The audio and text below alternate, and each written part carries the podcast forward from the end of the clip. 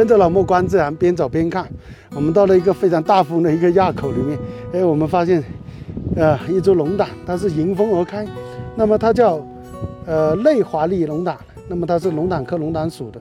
那大家看，这个里面是完全盛开，它外面的这个，呃，花冠，它有一条非常，呃，明显的绿色条纹，但中间还有一条深绿色的一个线状，啊，那么这个为什么关闭的？是开完了还是没有开？这个不得而知。那么这是在怒放着。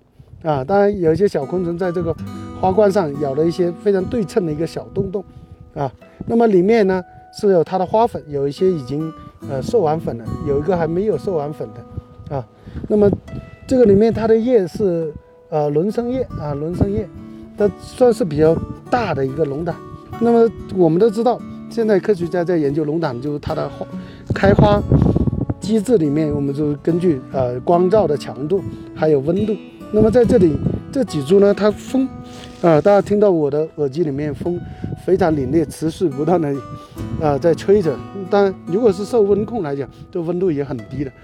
那么如果是受光照，那么当然这里是裸露的一个环境里面，它的光照光强也非常啊非常大。那么这里还有两颗，也是刚刚长出来，还在啊在土壤里面去，这个也没有盛开，这边也没有盛开。所以我们呃在高山里面龙胆。